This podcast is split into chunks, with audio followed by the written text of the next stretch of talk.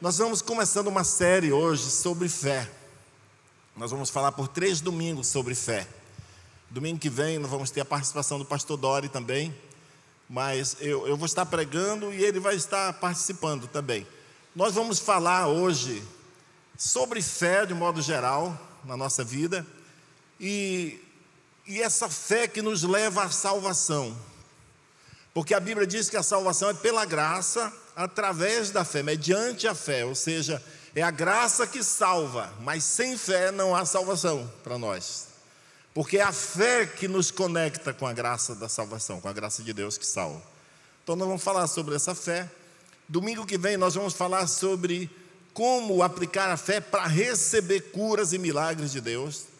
E no terceiro domingo nós vamos falar sobre como aplicar a fé para receber os dons, para a gente ser usado como canal de bênção, porque sempre em todo lugar tem aqueles que, que sempre estão precisando de uma bênção e tem aqueles que são usados por Deus para abençoar, para ministrar cura, para. É, não tem aquelas pessoas que seis horas, é, sempre estão dizendo seis horas por mim aí, seis horas por mim, e tem aqueles que oram por essas pessoas. Então, isso é comum na igreja, é o certo. Os irmãos mais velhos na fé vão se aprimorando e mais velhos na fé não quer dizer que tem mais anos de vida, é que aplicou a fé, que usou a fé, conectou a sua fé com a palavra de Deus, e aí ele pode ser usado para abençoar outros. Então, uma coisa é eu ter uma fé, eu exercitar minha fé para receber a salvação.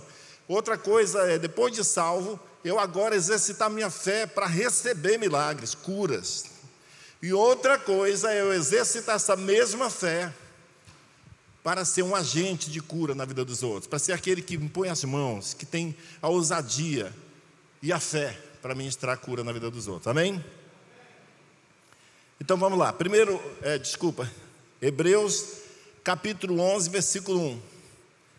Diz assim: Ora, a fé é a certeza de coisas que se esperam e a convicção de fatos que não se veem. Então a fé é a certeza das coisas que esperamos e a convicção de fatos que não se veem. Você não vê, mas você sabe que tem, que existe, e você consegue se relacionar com esse algo que ainda é secreto, que para você ainda não se manifestou. A fé tem essa capacidade de fazer isso. Então a fé é a certeza não é uma esperança. Esperança é algo que eu espero que pode vir ou pode não vir. Mas a certeza, a fé é a certeza de algo que existe e que vai chegar no tempo certo. Agora, para alguns seguidores de Cristo, a fé é um assunto privado. É como se fosse, só diz respeito a mim mesmo. Ninguém pode, ninguém deve se importar com a minha fé. Eu não devo me preocupar com os outros a respeito da minha fé. No entanto, o autor de Hebreus desafia os cristãos a uma maneira diferente de viver. Se a nossa fé está viva e crescente na nossa vida, ela deve nos impulsionar a um viver dinâmico e repleto de experiências sobrenaturais com Deus e com as pessoas. Eu falei que tem cristão que pensa, não, minha fé é minha, eu não tenho que dar satisfação para ninguém, que ninguém tem que saber nem da minha fé. E a fé é uma coisa particular minha. Não. A fé é de todos, a Bíblia diz. E quando nos unimos, como estamos aqui hoje, a, a, nossa fé vai se misturar e vai influenciar uns aos outros. Aquele que estava com a fé mais fraca pode ter a fé fortalecida. Aquele que estava mais fedorento, ou seja, mais cheio de fé, uma fé maior, pode ser usado para extravasar na vida de outros.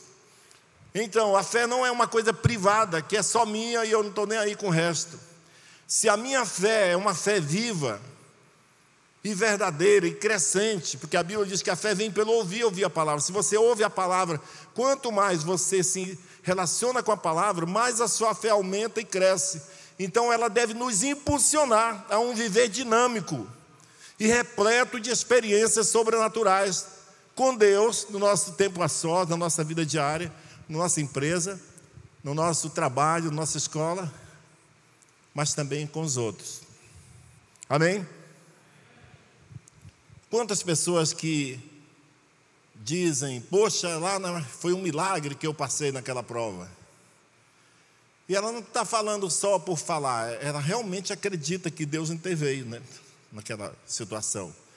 Quantos doentes hoje no hospital que os médicos estão dizendo foi um milagre a sua vida, cara? Quantos empresários estão dizendo eu tinha tudo para quebrar, mas foi um milagre que a minha empresa sobreviveu e está tendo é, é, é lucro agora. Essa fé deve movimentar essa, essas experiências, deve produzir essas experiências que vão movimentar a nossa vida por completo, em todas as áreas. Ou não é uma fé verdadeira? Porque a fé não é algo que se vive na igreja. A fé se aprende muitas vezes na igreja, mas se vive no dia a dia. E isso é muito importante, esse passo. No versículo 1 que nós lemos de Hebreus, fala que fé é a certeza. Certeza fala da essência ou da realidade. A fé trata as coisas que se esperam como realidade. É por isso que nós temos que aprender a, quando usar a fé, não usar uma fé de qualquer jeito, com palavras vazias, como pela fé eu vou, mas já sei que eu não vou. Ah, você foi ontem, ah, pela fé eu fui, mas ele não foi. Fé é uma certeza, fé é a essência, é a realidade das coisas. Amém, irmãos?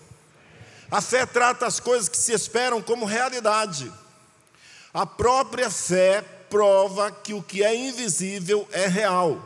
Como, por exemplo, é real ou são reais as recompensas do cristão na volta de Cristo. Por exemplo, que comparação é essa? Quantos aqui realmente acreditam que você vai ser recompensado quando Jesus voltar? Quantos realmente acreditam que Jesus vai voltar? Existe alguma dúvidazinha se ele vai voltar ou não? Existe alguma dúvida que se ele voltar você vai ser arrebatado ou não? Pois é, a fé é assim mesmo. É uma certeza de algo que ainda não concretizou, não na prática, não chegou, mas você tem certeza. Então é munido dessa fé que nós podemos usufruir de todos os recursos espirituais em Cristo Jesus, é uma certeza.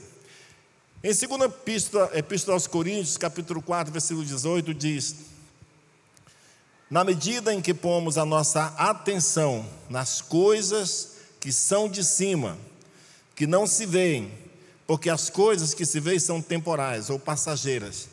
Esse versículo, eu, nós ouvimos o, o Ireu esses dias, né? agora a gente vai, vai ter mais cuidado com isso. O versículo começa no meio de uma sentença, ele não, não tem um início, ele fala na medida, o que, é na medida? Se você ler o versículo 16 e 17, lá ele diz, eu estou parafraseando, fala que por isso não desanimamos.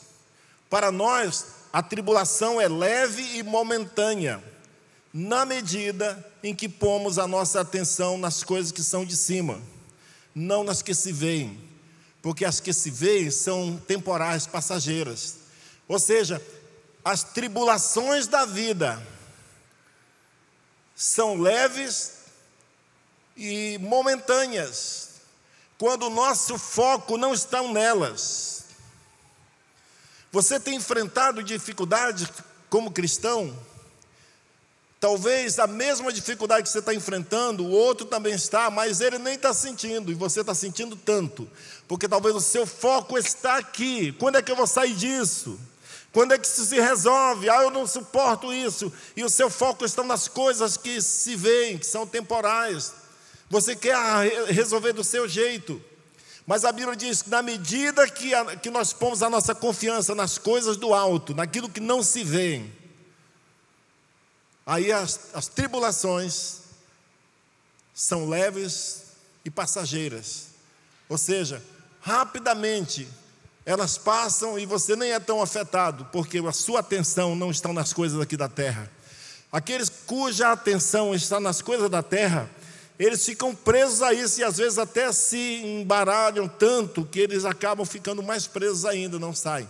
Mas quando o nosso olhar está em Deus, na fé, nas coisas da palavra de Deus, naquilo que é eterno, naquilo que não se vê, essas coisas passam e você, quando daqui a pouco você olha, você vai ver que tudo já passou e algumas pessoas, infelizmente, estão ainda lá atrás, naquela mesma luta.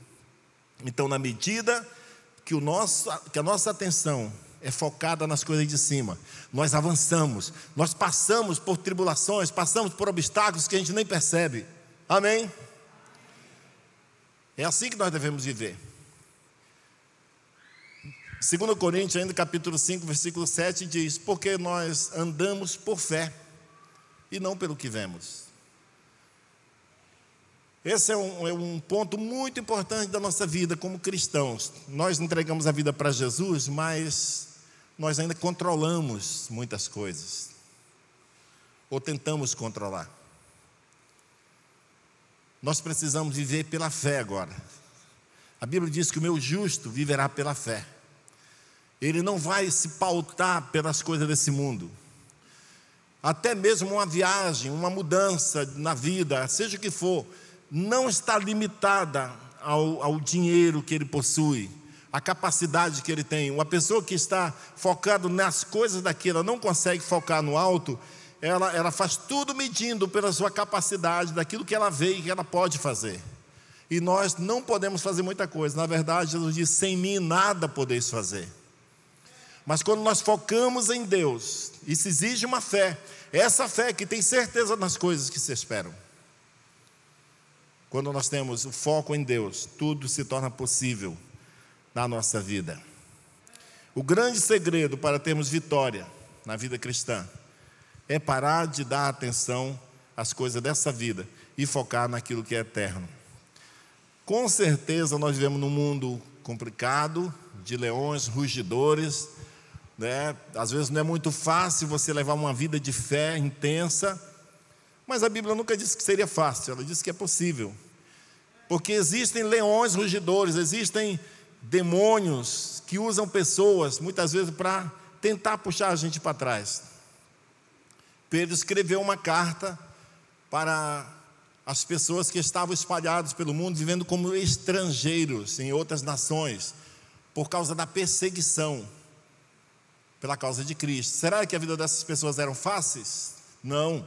Eles estavam em outros países e provavelmente países que eram que eram tratavam eles não como bem-vindos e eles tinham que ter um, uma, uma instrução do apóstolo.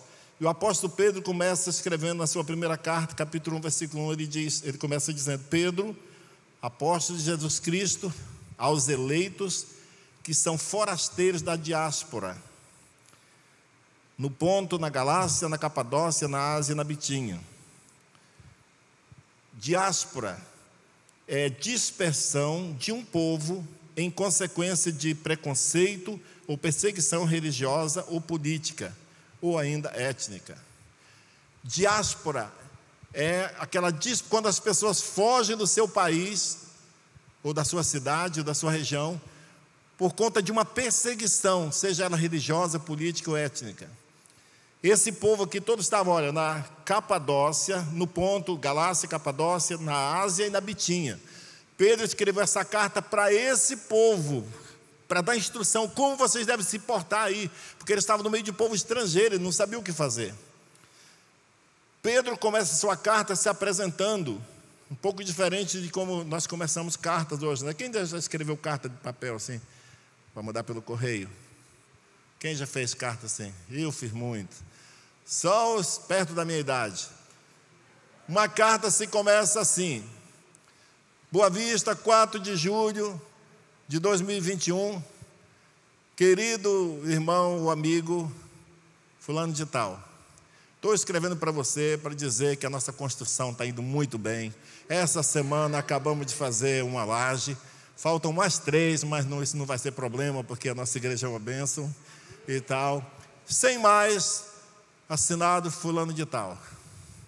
A assinatura vem lá no final, né? Dizem que o, um amigo lá no trecho dizia que um certo rapaz saiu de casa muito tempo, aí meus pais são cearenses, eram cearenses, agora são celestiais. Diz que ele saiu e depois de um tempo ele escreveu uma carta: Ceará, Cascavel, minha mãe. Ele começou a carta dele. Brincadeira. Mas por que, que Pedro começa escrevendo a carta já botando Pedro, apóstolo de Cristo? Porque naquela época As cartas eram feitas em pergaminhos que ficavam enrolados, eram rolos. E já pensou se ele chegasse na igreja, tem dezenas de rolos, tem de Tito, de Tiago, de, tem a de João, tem a do apóstolo Paulo, tem a, a, a, carta aos Hebreus e tal. E ele tivesse desenrolado tudinho para ver lá no final quem assinou, dizer, eu quero falar hoje sobre a de Pedro. Mas vou ter que desenrolar lá para ver de quem. Ah, não é essa aqui é de Tiago. Enrola de novo, pega outra. Desenrola. então ele já põe a, a, apresentação no começo, porque era mais fácil. Hoje não, nossas cartas são uma folha, né? Já está escrito lá embaixo. Não tem nada a ver isso, mas. Mas ele escreveu, olha, Pedro, apóstolo de Jesus Cristo, aos eleitos. Então, para quem ele escreveu? Aos eleitos que são forasteiros da diáspora. As pessoas que fugiram daqui por causa da perseguição, que sofreram por causa do Evangelho, que estão no ponto, era um lugar, na Galácia, na Capadócia, na Ásia na Bitinha.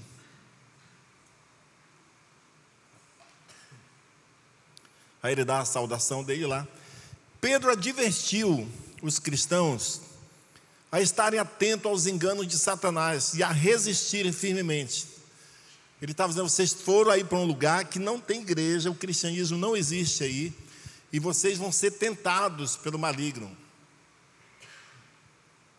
Mas resistam firmes na fé.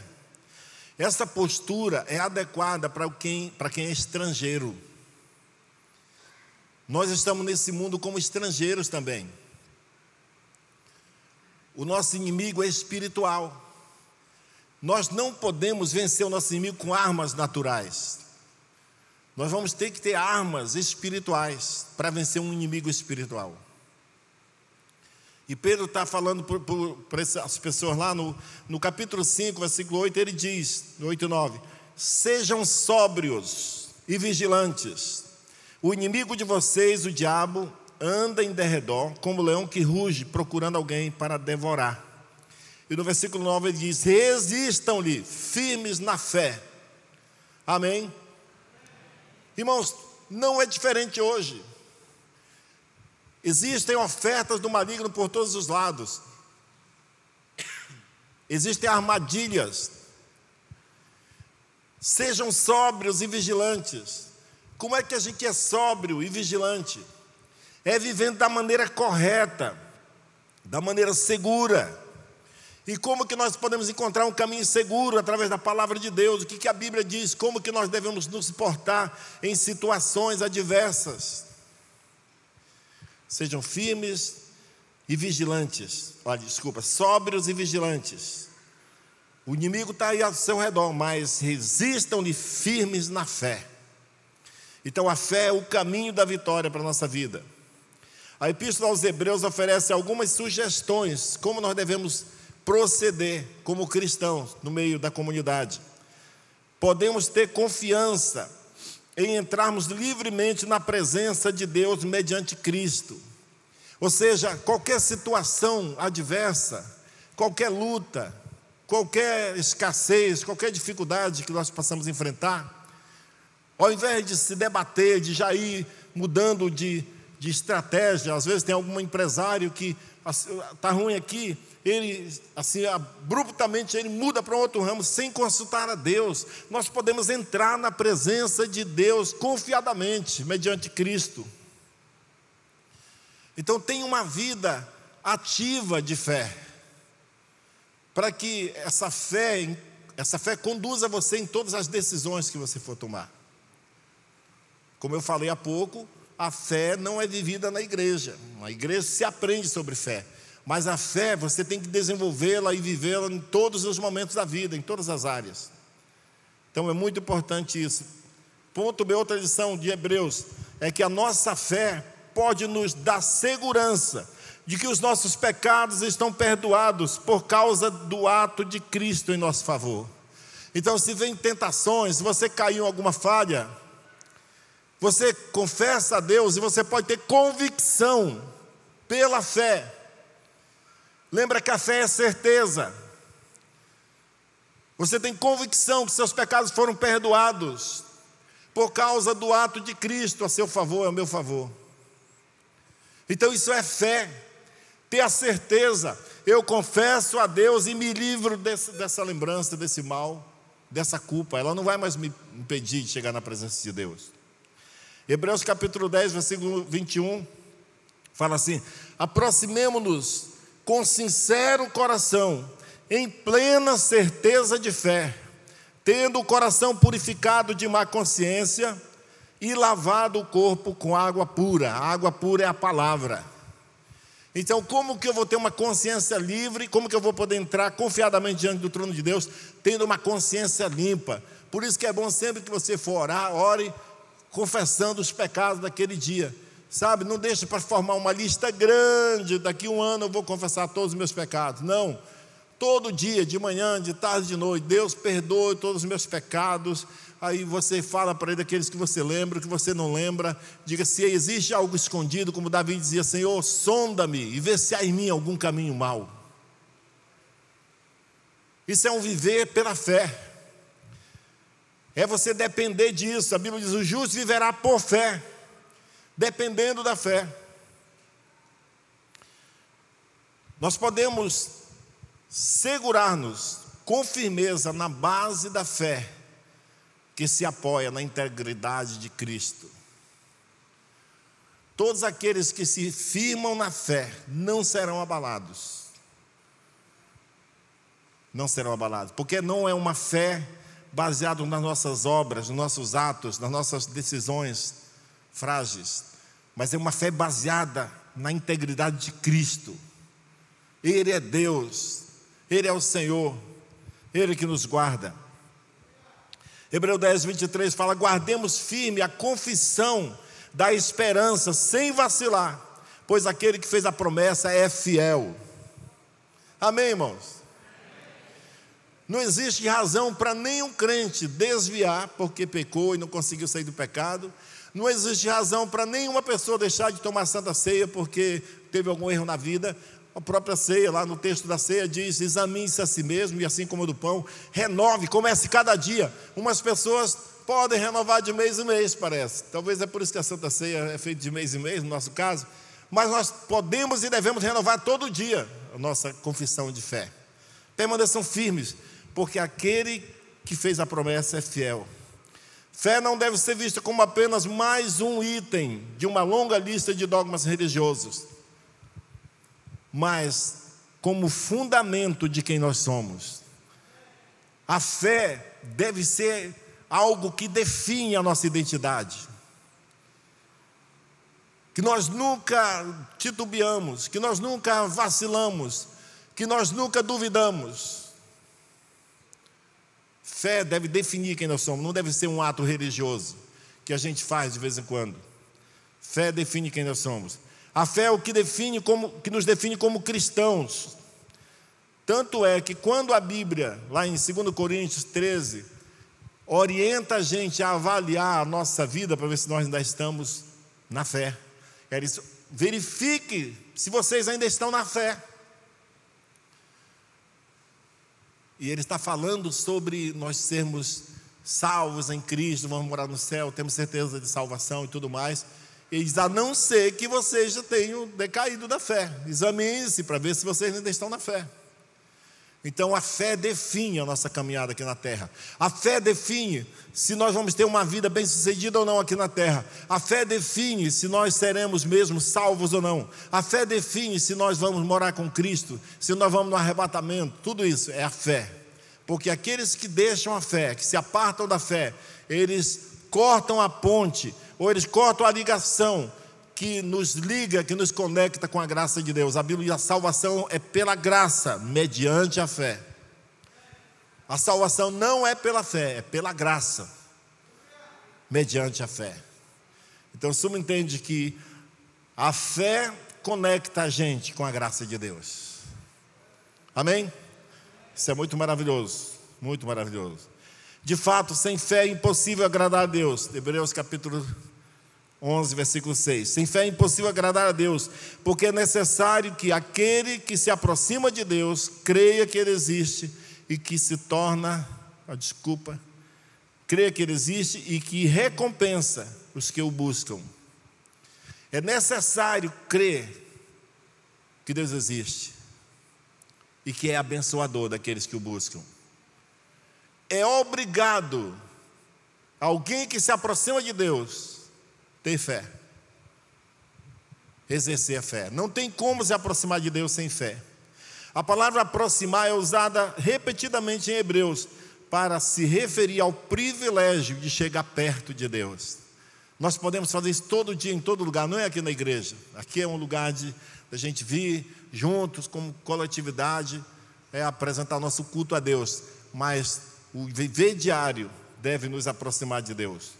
O autor de Hebreus mostra como o povo da antiga aliança tinha medo de chegar perto de Deus. Lá no Monte Sinai, em Êxodo, no capítulo 20, mostra que o povo pediu para Moisés: Não, Moisés, por favor, nós não queremos ouvir Deus. Você ouve Deus e depois fala para a gente, nós vamos voltar para nossas barracas. Porque eles ficaram tremendo de medo. A Bíblia diz que até Moisés tremeu de medo. Mas no, na nova aliança, olha o convite da graça. Acheguemos-nos confiadamente junto ao trono da graça, a fim de recebermos misericórdia e acharmos graça para socorro em ocasião oportuna. Você pode chegar junto ao trono da graça, falar com o próprio Deus. Talvez algumas vezes você vai ter dificuldade de encontrar um pastor, mas Deus se encontra toda hora. Talvez você nunca vai conseguir marcar uma audiência e ser atendido com o governador, mas com Deus você pode toda hora. Amém? Isso é maravilhoso, isso é fé. Isso é fé. Fé para a salvação. Domingo que vem nós vamos falar sobre fé para receber cura e no outro domingo para ministrar cura. Como nós podemos usar a nossa fé para sermos salvos? Bem, como eu falei, a fé é esse veículo que nos conduz. Então nós precisamos estar com ele bem, bem, man, man, como é feito manutenção, funcionando muito bem, para que nós possamos nos aproximar e tomar posse da salvação em Cristo. Em Efésios capítulo 2, versículo 8 e 9 diz: Porque pela graça sois salvos mediante a fé, isto não vem de vós, é dom de Deus, não por obras, para que ninguém se glorie. Então, o que você faz a mais de bom, por exemplo, aqueles que estão se esforçando, tem gente que trabalha muito na construção, no Paz Kids, no, no, na atmosfera aqui, no dia a dia da igreja, ou lá fora mesmo, fazendo bem para as pessoas, nos acolhimentos da vida. Tudo isso é esperado de um cristão e é muito bom. Mas talvez, talvez não. Cada um terá um galardão, mas isso não influencia na nossa salvação, porque a nossa salvação é pela graça, mediante a fé. A salvação de todos já foi paga lá na cruz, pelo mesmo preço. O que era bem religioso e o que era muito bandido. A salvação foi paga pelo mesmo preço, o sangue de Jesus. E todo aquele que que exercita a sua fé, que ativa a sua fé nisso. E uma coisa interessante saber é que todos nós temos fé, todas as pessoas já têm fé, até os incrédulos têm fé, aqueles que não que estão fora da igreja. O que falta é ativar a fé. Porque em Romanos capítulo 12, versículo 3, a Bíblia diz que Deus deu a cada um uma medida de fé, mas nós escolhemos o que nós cremos. Essa crença que leva à salvação é uma escolha. Você decide no que você vai crer. Fé você já tem, mas você vai investir ela onde? Por exemplo, falando de todo mundo, das pessoas que não são cristãs, que não estão na igreja. Todo mundo aprendeu na escola, ou ouviu pelo menos, que tudo que existe, existiu a partir de uma explosão, que a vida veio de uma seleção natural, ou de uma, um processo de evolução, sei lá o que, um monte de coisa que é preciso ter muita fé para acreditar naquilo. Porém, tem uns que decidiram crer que no princípio Deus criou os céus e a terra. E é isso que você escolheu, é uma escolha. Então você também ouviu o Evangelho tantas vezes, você tem várias versões, o Evangelho, Jesus salva, outros falam outras coisas por aí, mas você decide em que você vai crer. E quando você ativa a sua fé naquela direção, você vai colher os resultados. A fé é tão essencial que, apesar da salvação ser pela graça, não se consegue chegar a ela sem fé. Por isso nós temos que zelar pela nossa fé. E a fé não se alimenta com oração. Deus, Deus protege a minha fé. Deus guarda a minha fé. Não, você ora para outras coisas. Para a fé, você tem que ler a Bíblia e ouvir palavras, ou ouvir ou ler, ou os dois. A fé vem pelo ouvir e ouvir a palavra de Deus. Se você tem pouco contato com a Bíblia, eu lhe asseguro que a sua fé é fraca. Você pode ser muito positivo, você pode ter pensamento de possibilidade, você pode ser muito aquele cara que sempre é o contrário do pessimista, é o. Como? Otimista. É porque não tem retorno de lá para cá. Você pode ser muito otimista, mas se você não ama a Bíblia, se você não valoriza a leitura da Bíblia, ou você não ouve pregações, porque não é só ler, porque tem gente que talvez não sabe ler ou não tenha condições de, por alguma razão, não possa ler, pode ouvir. Hoje tem para todo gosto. Se você pode ser muito, muito otimista, e parece que tudo dá certo na sua vida, mas você não tem contato com a Bíblia, eu lhe garanto que a sua fé é fraca. Você está firmado em alguma outra coisa, talvez no seu intelecto. Você estudou tanto que você dá conta de fazer as coisas, mas na hora que vier uma crise, você não tem fé para resistir. Por isso que a única maneira de alimentar a nossa fé é através da palavra de Deus, lida ou ouvida. A fé vem pelo ouvir, ouvir a palavra de Deus. Aleluia. O tempo já está acabando, mas é isso aí.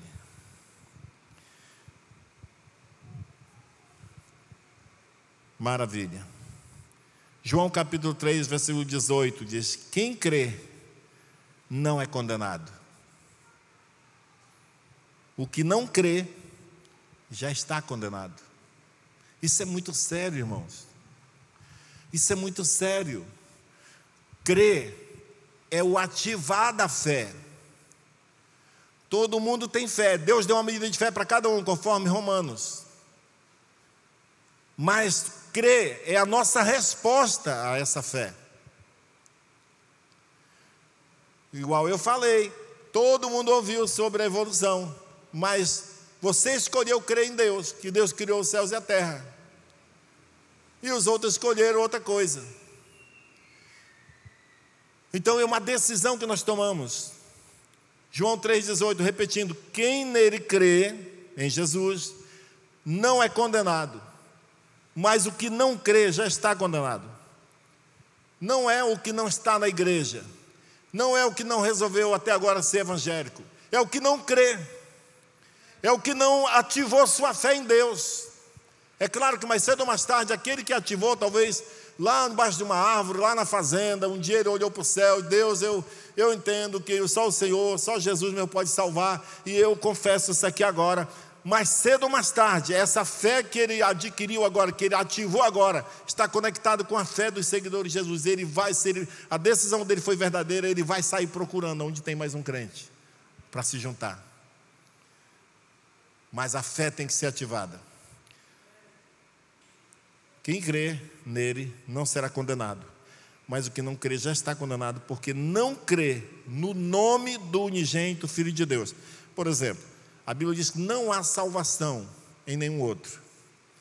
Então, se não crê em Jesus, não tem como ser salvo. Não existe opção. Essa é a fé que nos salva. Romanos capítulo 1, versículo 16 diz: Pois não me envergonho do Evangelho, porque é o poder de Deus para a salvação de todo aquele que crê, todo aquele que responde à fé que tem, todo aquele que conecta a sua fé com a palavra de Deus. E por que, que o Evangelho é o poder de Deus para a salvação de todo aquele que crê? No versículo 17 diz: Porque a justiça de Deus se revela no Evangelho de fé em fé. Como está escrito, o justo viverá por fé. Ah, pastor, mas não consegui entender tudo, então, então aceite pela fé. Porque se você não entender mesmo e não vai entender tudo mesmo, se você for depender disso, aí o negócio fica feio tudo, o justo vive pela fé. Agora, é sábio buscar na palavra de Deus conhecimento, é sábio querer entender mais. Nós estamos tendo a graça de Deus de estar ouvindo esses dias muito sobre estudos bíblicos. Nós vamos ter agora, no mês de julho e agosto, a, o, a escola Tito, é uma escola muito boa, dessa mesma missão que o Ireu faz parte, da mesma escola EB. Vai ter um grupo fazendo isso aqui, apresentar aqui na cidade dos municípios. Aproveite. Toda vez que tiver um grupo de estudo bíblico que você conhece, que é saudável, participe. Isso é muito importante. Romanos 10, 9 e 10 diz: Se com a tua boca confessares a Jesus como Senhor, e em teu coração creres que Deus o ressuscitou dentre os mortos, será salvo. É um conjunto de coisas: confessar e crer. Se você falar, falar, mas não crer de todo o coração, nada feito. Se você crê no coração, mas não falar, nada feito. A salvação só acontece quando você crê no coração e confessa com a boca. Se com tua boca, Romanos capítulo 10, versículo 9 e 10. Não sei se está aí, não está. Romanos 10, 9 e 10. Diz assim: Se com tua boca, que é o que você fez aqui na frente, eu recebo Jesus, creio nele, entrego a minha vida. Se com tua boca confessares a Jesus como Senhor, e em teu coração creres que Deus o ressuscitou dentre os mortos, será salvo, porque com o coração se crê para a justiça, e com a boca se confessa a respeito da salvação. É como você confessa com a boca para dizer para os demais e para declarar que Jesus é o Senhor, mas é essa crença sua que te justifica, porque quando você crê que a morte de outro serviu para purificar você dos seus pecados, aí você é justificado. Por isso, com o coração se crê para a justiça. Tem gente que acha difícil isso. Mais difícil é se a gente tivesse que morrer mesmo, pagar o preço para ser salvo. Talvez alguns iam dizer, não, eu acho que só pode ser salvo se pagar o preço do pecado com a morte. Era muito mais difícil, Jesus fez isso por nós. E quando nós cremos nisso, aí nós recebemos a justiça de Deus, ou seja, os nossos muitos pecados são justificados pela graça de Deus. Amém? Então, eu quero deixar um desafio para você. Vigie pela sua fé. Proteja a sua fé. Não deixa nada acontecer na sua vida que tire você do foco. Irmãos, eu vou confessar uma coisa aqui. Eu, assim, durante esse período desses, depois que desses quatro anos, três anos nós estamos agora de mudança no Brasil, tentativa de mudança. Eu sou muito tentado, ou gosto muito, vou melhor dizer assim, eu gosto muito de ver o que está acontecendo na CPI, eh, nas coisas, nos planos que estão falando, mas de vez em quando, eu acho que eu já fiz umas três vezes, eu, eu desconecto por um tempo. Porque eu penso, eu estou ficando já meio zangado com esse negócio, vou esquecer. Eu tenho uma fé num Deus vivo que está comigo, e eu não importa o que vai acontecer, Deus está no controle. E eu mudo por um tempo. Aí depois eu, às vezes eu quero de novo ver como é que está agora. Até porque o Brasil é do nosso interesse, nós temos que orar pelo Brasil. Irmãos, o que está acontecendo no Brasil é absurdo. Sabe, o que é, o que é errado, o que é, o que é do lado do maligno, está sendo defendido com unhas e dentes, e parece que a verdade está sendo, tendo que se justificar. Parece que as pessoas estão com vergonha de ser certo.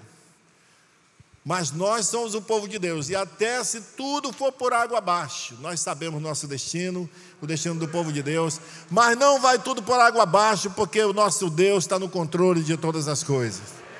Então, quando eu penso, meu Deus, agora o negócio vai ficar ruim, aí eu lembro assim: não, mas Deus está no controle.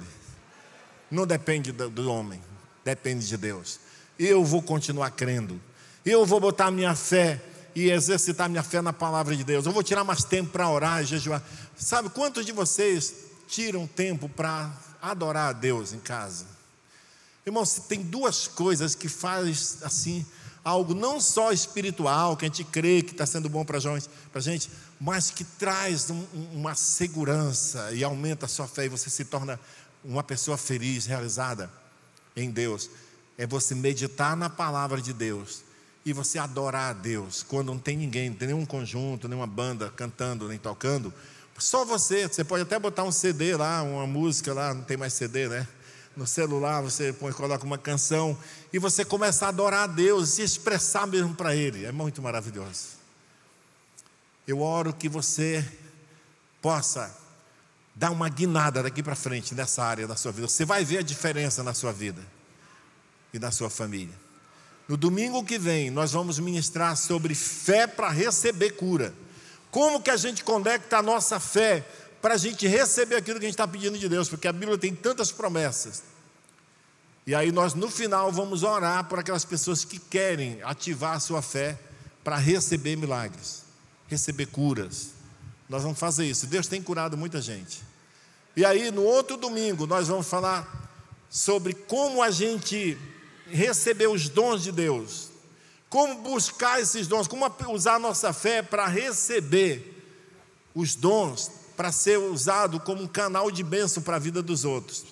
Para você chegar lá no seu trabalho e alguém está sofrendo, vir contar algo para você, e você não ter que esperar até que o pastor talvez possa atender para ver se traz uma solução. Você chega lá e você diz: Não, eu tenho, igual Pedro, eu não tenho dinheiro aqui, minha irmã, ou meu irmão. Eu não tenho ouro nem prata, mas o que eu tenho te dou, em nome de Jesus. Esse problema aqui sai da sua vida. Amém, irmão? Isso é maravilhoso. Uma igreja ativa, uma igreja que tem uma fé viva, ela vai se mover no sobrenatural em qualquer lugar. A igreja não é só com os pastores, a igreja é todos vocês, vocês são pastores. Pedro, mesmo Pedro que escreveu para aqueles irmãos, ele disse: Vocês são raça eleita, sacerdócio real, nação santa povo de propriedade exclusiva de Deus, a fim de proclamar as virtudes daquele que vos chamou das trevas para a sua maravilhosa luz. Vocês são capacitados por Deus para levar esse evangelho de poder. Vocês são capacitados por Deus para abençoar a vida das pessoas. Amém?